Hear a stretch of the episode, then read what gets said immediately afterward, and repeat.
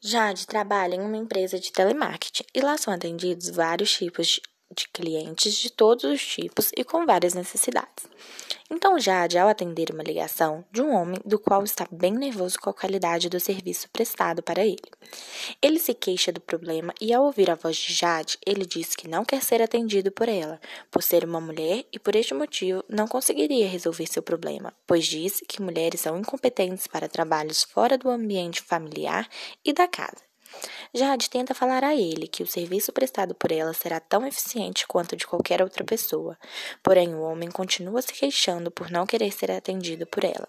Jade então toma sua atitude de procurar um profissional mais experiente e que entende mais sobre o assunto e leis contra a discriminação, seja ela racial, sexual e entre várias. Logo após, o homem encerra o telefone, porém com seu mesmo pensamento de que ela seria incompetente para o serviço. O supervisor de Jade então faz uma reunião com todos explicando a melhor forma de procurar seus direitos nesses casos.